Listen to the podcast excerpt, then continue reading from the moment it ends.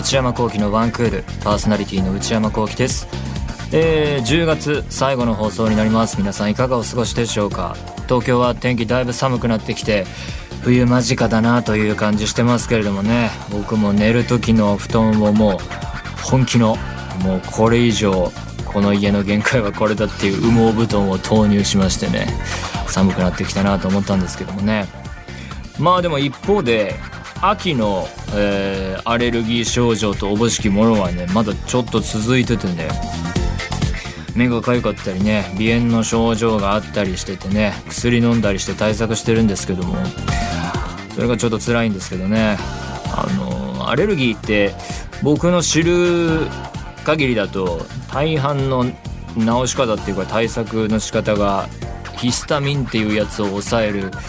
薬を飲むことででだから要はアレルギー自体を根本的に治すっていうわけではないっていうね。でまそれに代わる、えー、方法っていうかなんかこう免疫をどうにかするような、えー、なんとか療法みたいのも聞きますけども、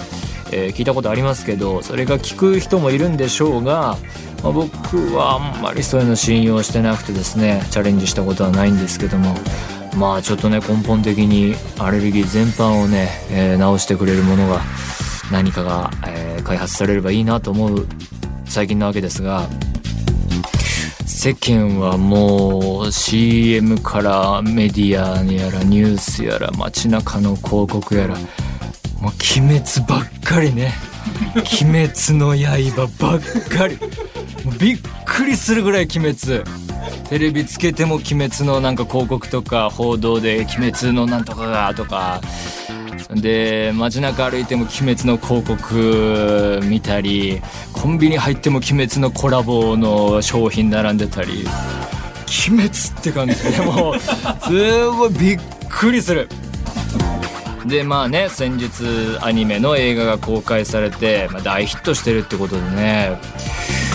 興行収入がすごくてニュース一通りチェックしましたけどオープニングの経の記録は大体更新しまくっているっていうね。でまあこれから、えー、何週かやってどこまで、えー、伸ばしていくかっていう感じらしいですけれどもね。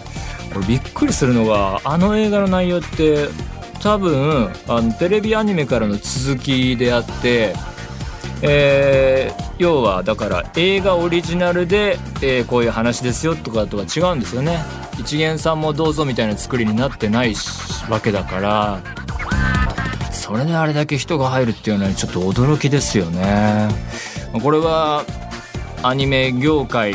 ていうかまあテレビシリーズの「鬼滅」に少し関わってますからね。アニメ業界の人間に加えてあることに加えて映画好きの人間としてもこの数字は予想外でしたね。びっくりした。だって「少年ジャンプ」原作でその元のテレビアニメは深夜アニメ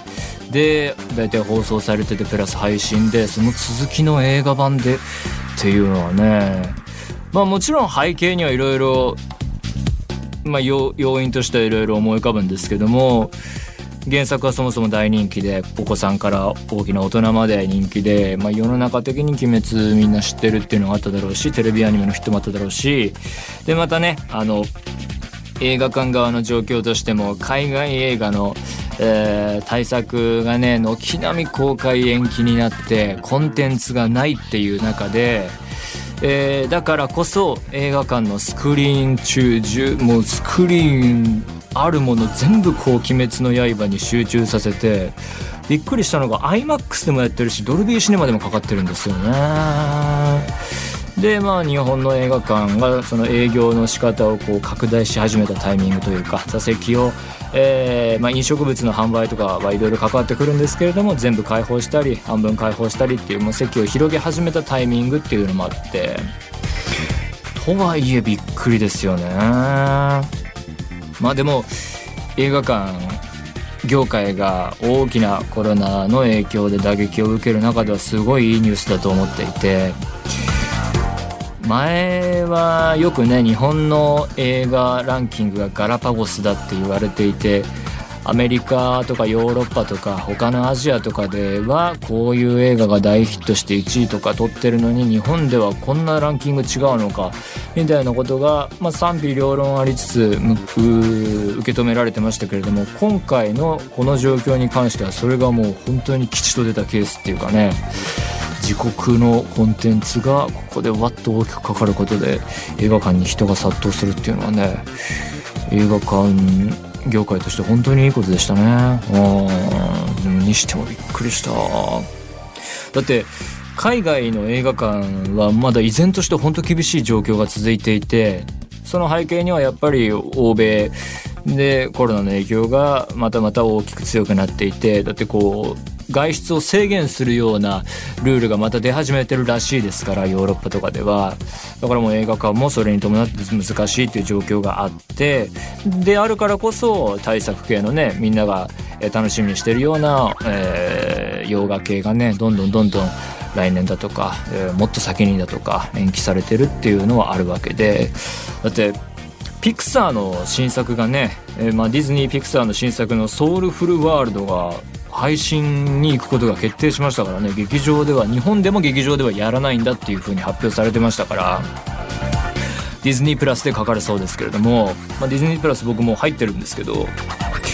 いいサービスだと思うんですよね。昔のクラシック系のディズニー作品からもう最新作までやってるのでいいと思うんですが他の配信サービスと比べると劣っている点が 4K とかドルビーアトモスとかそういう高画質高音質にあんまり目を向けてないんですよね。それがねなんでパッとできそうなものをやらないのかっていうのはねすごい気になっててちょっとどうにかソウルフルピクサーの新作やるんだったら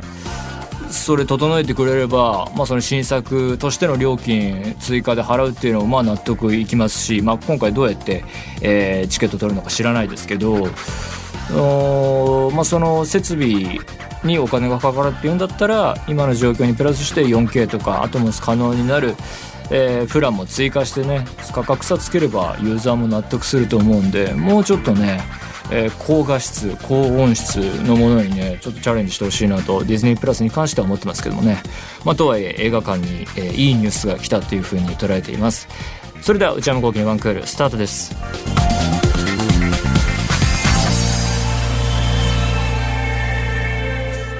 それではお便りを紹介します。ラジオネーム東京都高菜チャーハンさんからいただきました。内山さんスタッフの皆さんこんばんは。内山幸輝のワンクール300回おめでとうございます。今日で301回目となります。内 P さんとの内田プロデューサーですね。内 P さんとのゲーム対決は何が起こっているか分かりませんでしたが、成人男性2名がぷよぷよと連呼している様子に微笑みました。先週は300回を記念して、あのー、ゲーム対決、ぷよテトっていうね、ぷよぷよとテトリスの夢のコラボのゲームをね、えー、内山幸輝と内田プロデューサーが対決するっていう方の、えー、この音声だけで放送してたんですけども、確かにそれに関しては、成立してないなっていうのは分かってるんですよね。まあ、後々動画出すからっていう言い訳はあるんですけど、それ単体だと何のことやらっていうのは、本当そうだと、えー、出演者、スタッフ一同、えー申し訳なくは思ってないけれども ダメだなとは思ってますよ。それはそれは分かってるんですよ。ただまあ動画も作るっていうこれどこを着地点とするかっていうのがね、えー、分からず突っ走ってますけれども。ワンクールにはスポンサーがいませんが、スポンサーがつくと企業の意向で番組が終わってしまったり、自由な発言ができなかったりするので、内田プロデューサーはあえてワンクールにスポンサーをつけていないのかなと勝手に想像していますが、番組は長く続いてほしいので、有料コンテンツの解説はとても嬉しいです。これからも末永くよろしくお願いいたします。まあ確かにその、この番組にはスポンサーと呼ぶべきものはいませんが、要はその文化放送エクステンドの番組ですから、前から言ってますけど、内山昂輝と内田プロデューサーが決裂したらもうすぐ終わりますから、全然それはね、全然あり得ることなんですよね。まあ考え方が違うっていうのは、どんなに基本的な仲が良くてもね、そういうことは往々にして起こることですから、全然全然全然大丈夫。全然ありますよ、それは。ない話じゃないですよね、それはね。そのつけて、あえてつけてないなんていう、そんな余裕はないですね。あえてとかないんですよ。もう表に出てるものが全てですから、基本的に。あえてワンクールにスポンサーをつけていないなんていうことはね、ありませんね。えー、有料コンテンツの解説は、まあ、その先週発表したんですけれども、まあ、ノートっていうサービスを使って文章の、えー、何か、え、文章を書いていこうかっていうのをね、プランがあるんですけれども、これもね、うん、まだ特に何もできていないのでね、これも前途多難だとは思ってるんですけれども、えー、まあ、そんな感じでございます。ラジオネーム、レオピンさんからいただきました。東京都23歳の方。内山さんこんばんは。私は最近このラジオをリモートワークのお供として Spotify で聞き始めたのですが、先日のシャープ300が初めてリアルタイムで聞く放送でした。失敗した。これ、初めてリアルタイムで聞いたのにあれか。ミスってるなえー、仕事中は過去の放送を流しているのですが、そうですね、Spotify でもう最近聞けるようになりましたけれども、過去、えー、シャープ1から聞けるようになっています。今はちょうど最初のワンクール目が終わりそうなところまで来ています。もう、じゃあもう5、6年前ですね。内山さんの映画の話が面白く気になるものはメモを取ってうわこの先の人生で絶対見る映画リストに入れています放送当時の24歳の内山さんと今の私が大体同じ年齢なので23歳、えー、共感する話題も多く特にシャープ11の歯医者さんのお話はな、なんだったんだろうこれは。もう290回ぐらい前の話は思い出せませんね。え、近々親知らずを2本ぶち抜く予定の私としてはかなり興味深く、作業の手を一旦止めて聞き入ってしまいました。歯は大切ですね。歯は大切ですよ。僕は親知らず全部抜きましたからね。えー、孤独で寂しいリモートワークに差し込んだ一筋の希望の光が内山幸輝のワンクールです。これからは最新の放送も同時に追っていけたらと思っています。シャープ300は失敗でしたから安心してください。リアルタイムで聞かれてちょっとあれと思ったかもしれませんが、あれはね、失敗します。YouTube の動画で完成形といえ、と呼びえるかどうかわからないものがあると思うんで、あれ本当ね、企画の詰めが甘かったですね。サッカーので前やったから、次はちょっとスポーツにとらわれないパズルだろうっていうんで、プヨテトっていうのがあるらしいじゃないかっていう、その連想ゲームでやってっただけのね、企画の爪の甘さが出ましたね。あれほんと失敗した。えー、新参者ですが、これからも応援しています。ノートの更新もとても楽しみです。まあ、更新どころか何にもないんですけどね。えー、健康第一で1000回を目指して頑張ってください。あと700回？?1000 回はない。だって1000回ってなん、あとこっからなん、なん、なんでやる？20年 ?1000 回は無理だな。1000回はないないないない。はい。まあね、あの、いろいろ企画をやろうと思ってますけども、失敗することもあるっていうことですよね。まあでも音声だけで完結しないっていうのは確かにそうなんだよな。ただ、動画も込みだと、それで音声だけでっていうの、両立ができないですよね。えー、ラジオネーム、りょんりょんさんから頂きました。りょんりょんさん、すごい読まれるな。内山さん、スタッフの皆様、こんにちは。私は日本のプロ野球では巨人を応援しているのですが、先日の報道で今年は、えー、巨人が優勝し日本シリーズを開催する場合、コンサートと日程が重なるという理由で、本拠地の東京ドームではなく大阪にある京セラドームで行われることになったと発表がありました。ホームとビジターの勝率を見比べると当然ホームの方が圧倒的に勝率がいいので巨人が不利になるのではないかと心配しています。巨人ファンだからね、えー、そこで私が気になったのはなぜホームでは選手のパフォーマンスが高くなるのかということです。内山さんがお好きなサッカーでもやはりホームとアウェーでは勝率が異なると思いますがスポーツにおいてホームで力を発揮できる要因は何にあると思いますか？ぜひ内山さんの分析をお伺いしたいです。まあ、それは選手に聞いていただいた方がね早いと思うんですけどもね。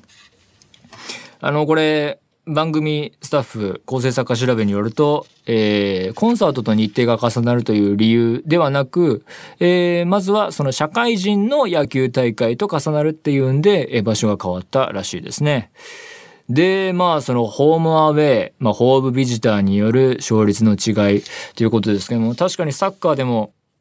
ホームとアウェーで、やっぱりホームの方が勝ちやすいから、えー、チャンピオンズリーグとかそういう大会になると、ホームとアウェーで1試合ずつやって、と、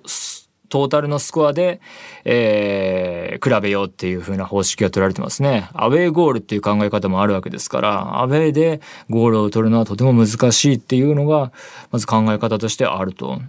まあなんでかっていうのは選手とか監督に聞いてほしいんですけれども、まあ単純なスポーツファンが見てわかるようなところで言うと、やっぱり観客の数とか、えー、そういうのが違ってくるでしょうから、その数の違いによって声援のバランスも変わって、でスタジアムの雰囲気も変わってくると。ここのスタジアムのこのチームはえー、には全くこのチームは勝ててないとかね、何々ホームは鬼門だとかよく言いますよね。あとはその気候の違いとかかなり出てきますからね、ヨーロッパだと。ロシアに行ったら勝ちにくいとか、冬場のどこどこに行くと寒すぎてとか、そういう気候の違いが直に来るので、そこでプレーして慣れている人に有利に働くだとか、あと、サッカーよりは野球で明白だろうなと思うのが、やっぱりスタジアムの作りとか大きさの違いが野球は本当明らかにありますよね。えー、でもね、あの、東京ドームではなく京セラドームで行われることになる。これはあの、パリーグのチームとまあ当然対戦するんでしょうけれども、パリーグのチームのホームスタジアムが空いてたら、この、パリーグはホームでちゃんとやるってことなんですかね。で、巨人は京セラドームで。だったらもう、京セラドーム取れてんだろう。ずっと同じところでね、その、第三者というか、えー、ホームアウェイ関係ないところで両チームにとってホームでもアウェイでもないところで関係ないところでやるずっとやるっていうのがいい気がしますけどもねそういうわけにはいかないのでしょうかじゃあちょっとそれを提案して終わりたいと思います。ということで何でもいいので送ってみてください。皆様からのお便り引き続きお待ちしています。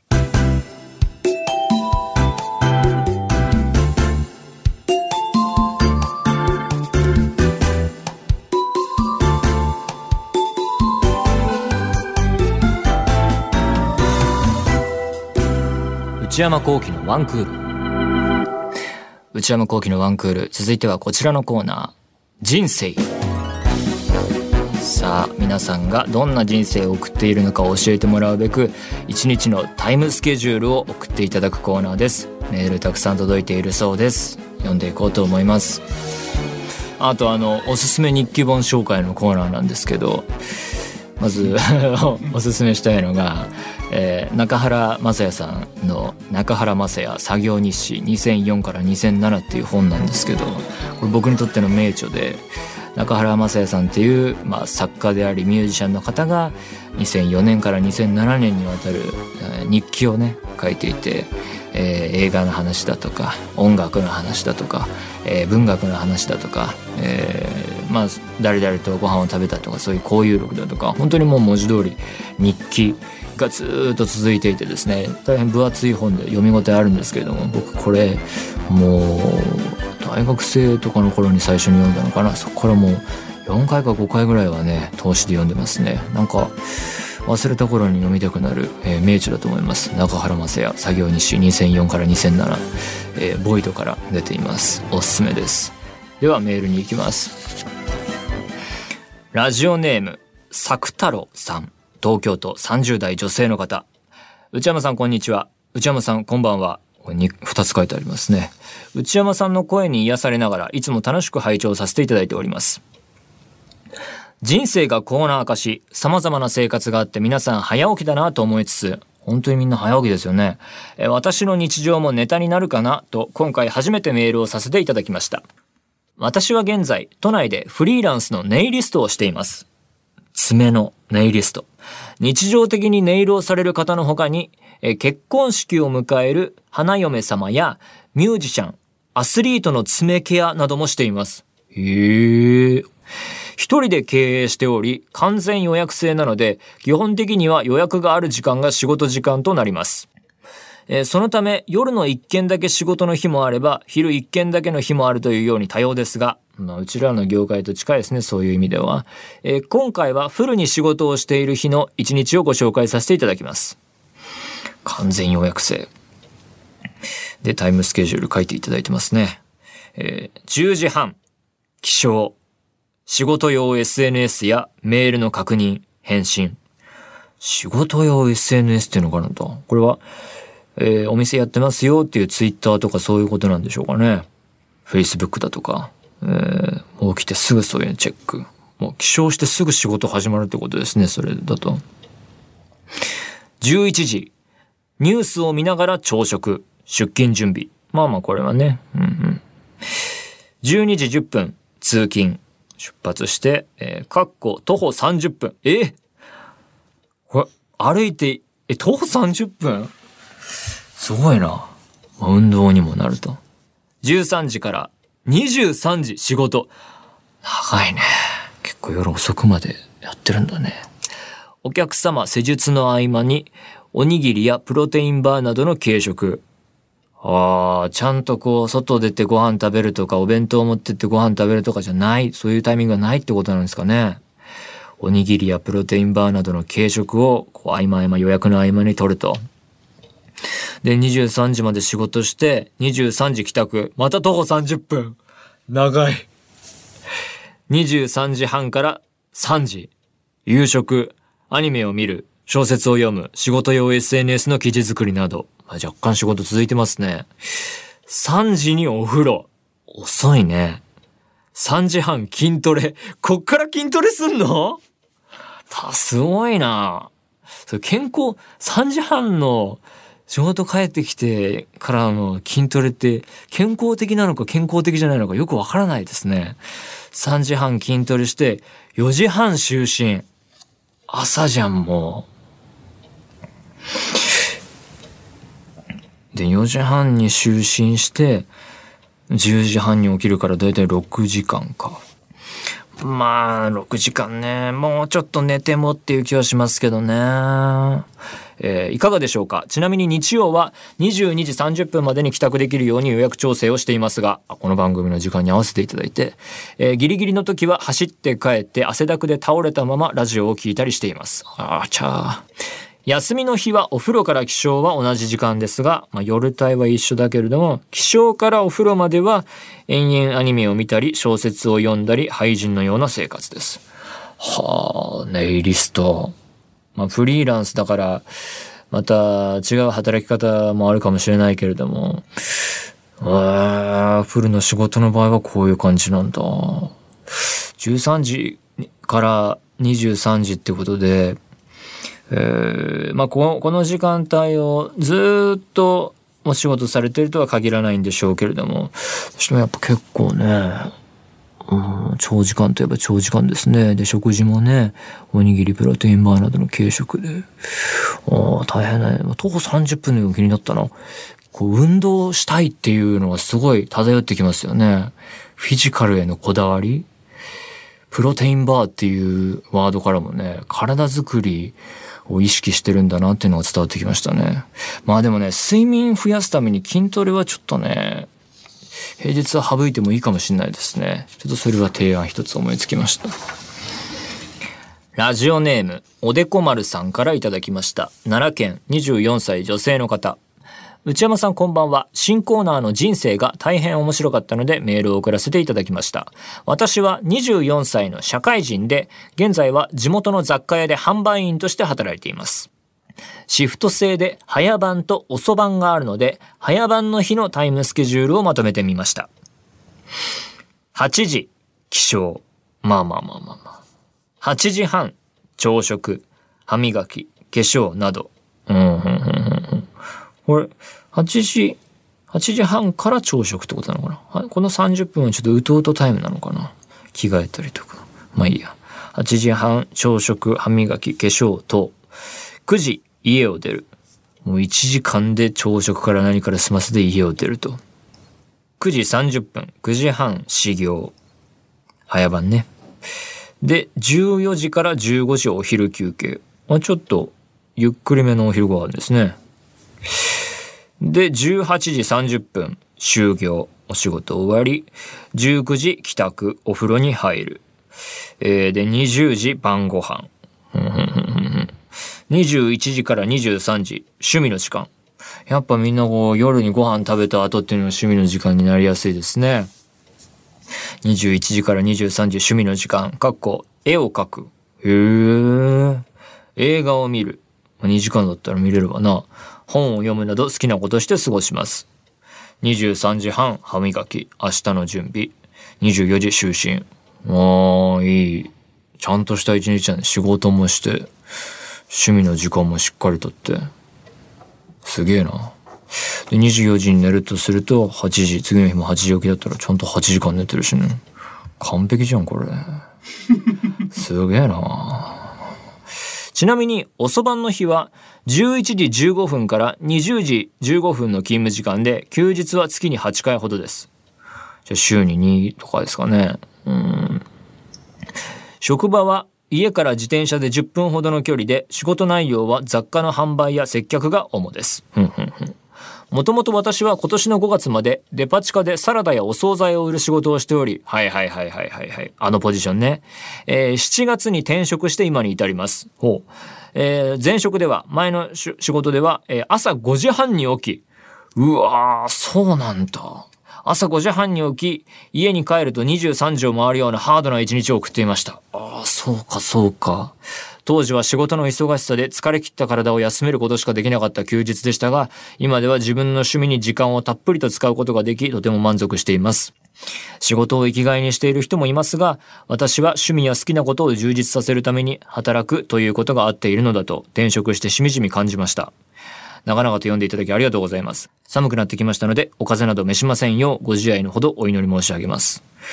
まあ、風邪はね、冬は絶対引くと思ってるんですよね。だからまた、その時、風邪、いつも通りの風邪の症状だなってなっても、またコロナのね、検査とか必要なのかなとかっていうのをマネージャーと話し合ってますね。で、そうか、最近転職したと。でも本当このエピソードからね、えー、見えてくるのは、よく言うワークライフバランスっていうかね、うん、その生活のために働くっていうのは第一義だけれどもでも仕事だけになっちゃうと何のために生きてるんだってなっちゃうわけですから仕事と自分の生活のバランスねワークライフバランスをまあおのおのがどう捉えるかっていうところで、うん、自分の趣味の時間にたっぷり使うことができて、えー、満足していると。はあ、なるほどね。こう転職して変わるってこともあるんですね。なるほど、なるほど。ということで、様々な人生をありがとうございます。このような形で皆さんの一日のタイムスケジュールをよろしくお願いします。なんか多分、自分のことって自分にとっては当たり前だけど自分にとっては普通なんだけれども当たり前じゃないかと思うかもしれないんですけれどもなんか他の人からとってみるとあそういう考え方あるんだとかこういう時間の過ごし方あるんだってなっているかもしれませんのでぜひぜひ気になさらず送ってみてください。メールお待ちしています。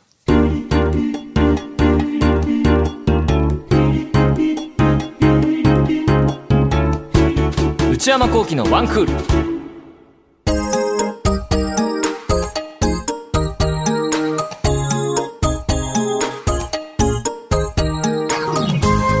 内山幸輝のワンクール、そろそろお別れのお時間です。番組では引き続き皆様からのメールをお待ちしています。すべてのメールはこちらのアドレスへお願いいたします。one.joqr.net one.joqr.net 番組公式ツイッターアカウントは、アットマーク、one, アンダーバー、joqr です。こちらもぜひチェックしてみてください。この番組は、ポッドキャストと YouTube でも配信中です。ポッドキャストは、ポッドキャスト QR や Spotify などで、YouTube は文化放送エクステンドの公式チャンネルで配信しています。更新は火曜日のお昼予定です。それではまた来週、さようなら。